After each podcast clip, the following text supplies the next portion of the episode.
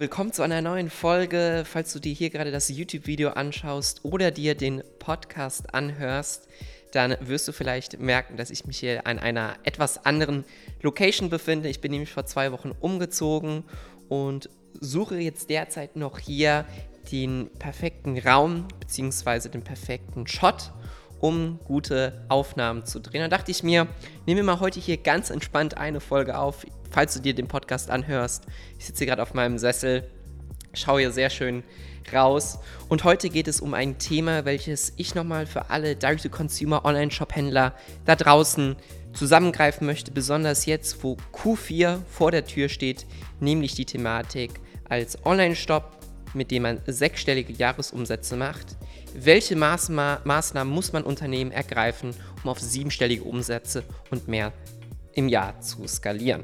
Genau darum soll es in der heutigen Folge gehen. Also ganz, ganz simpel, man verschiedene Punkte, die du einfach nochmal auf dem Schirm haben solltest. Ein kleiner Reminder, falls du eine dieser Dinge nicht derzeit umsetzt, setz sie auf jeden Fall um und du wirst sehen, deine Resultate werden sich maßgeblich verbessern. Zu Beginn fangen wir mal erstmal mit den Grundlagen, mit den Prinzipien an, ja?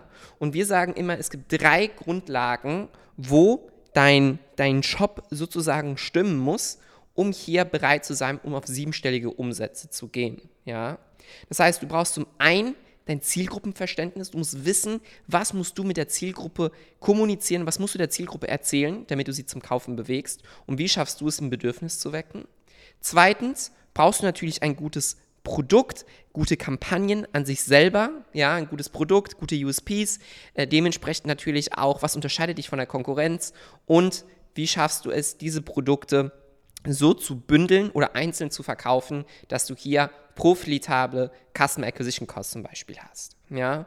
Und als dritte Ebene, als letzte Ebene haben wir deinen Shop selber an sich. Das heißt, hast du eine gute Usability, erzielst du hier die größte Conversion Rate, maximierst du dein Customer Lifetime Value, maximierst du dein Average Order Value, betreibst du also Maßnahmen, um auf allen Ebenen, nicht nur auf deiner Ad-Ebene, auf deiner Kampagnenebene, sondern auch auf deiner Shop-Ebene die beste Performance zu erzielen. Denn immer wieder sehen wir den Fehler, dass viel zu viel investiert wird in den Kampagnen, in die Ads, aber der Shop an sich ist einfach von der Ausgangslage schlecht und dann kann es eigentlich egal sein, wie gut deine Kampagnen sind, du wirst niemals das volle Potenzial erreichen. Deshalb ist es wichtig, all diese Grundlagen abzudecken und wirklich zu perfektionieren, um in diesem hart umkämpften Markt im E-Commerce-Bereich heutzutage noch profitabel zu sein. Das heißt, du brauchst das Verständnis der Zielgruppe, du musst eine Demand erschaffen, einen Demand erwecken bei der Zielgruppe, warum sie genau jetzt das Produkt benötigen.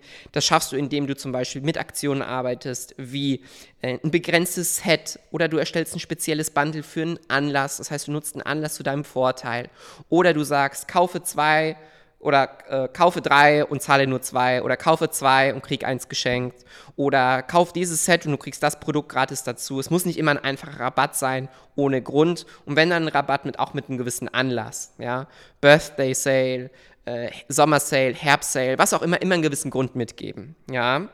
Dann natürlich, wenn du deine Best Performer Creatives gefunden hast, identifiziert hast, sei es auf Meta-Ads, sei es auf TikTok-Ads, versuch hier deine Learnings zu nehmen, sie natürlich kanalübergreifend anzuwenden, um eine kanalübergreifende Skalierung herzustellen, aufzubauen und somit sozusagen auch eine Marktdominanz für dich zu etablieren. Das heißt, egal wo sich dein Kunde befindet, du bist sichtbar, sei es auf TikTok, sei es auf Meta, sei es auf Snap, wenn die Kanäle natürlich profitabel für dich sind und schaffst es somit kanalübergreifend gegenseitig die Werbeplattformen sich zu unterstützen, weil der Traffic natürlich eine gewisse Customer Journey durchläuft und von Meta-Ads anfängt hin zu TikTok-Ads. Und je mehr Touchpoints du hier schaffst, desto mehr Vertrauen, desto mehr Conversions.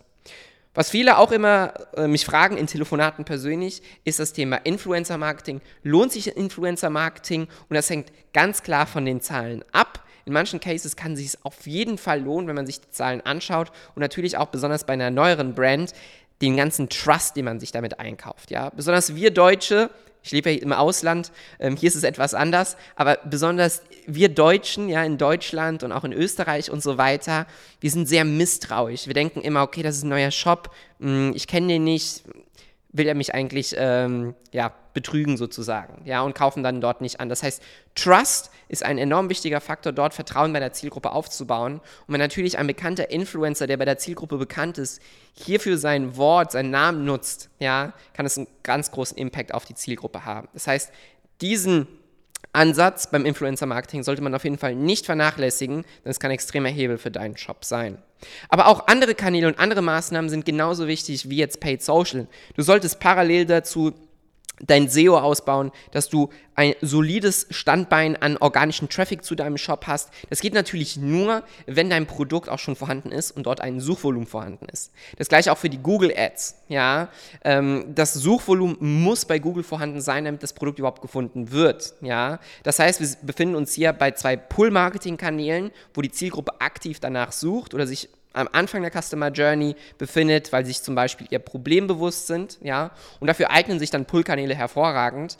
Aber die große Skalierung, um wirklich jeden in der Zielgruppe zu erreichen, schaffst du natürlich auch über Push-Marketing, weil du hier ganz, ganz stark zu der Zielgruppe hinkommst, die in diesem Moment nicht aktiv nach deinem Produkt sucht, aber du so gutes Marketing betreibst, dass sie eigentlich gar nicht mehr Nein sagen können, jetzt zu kaufen.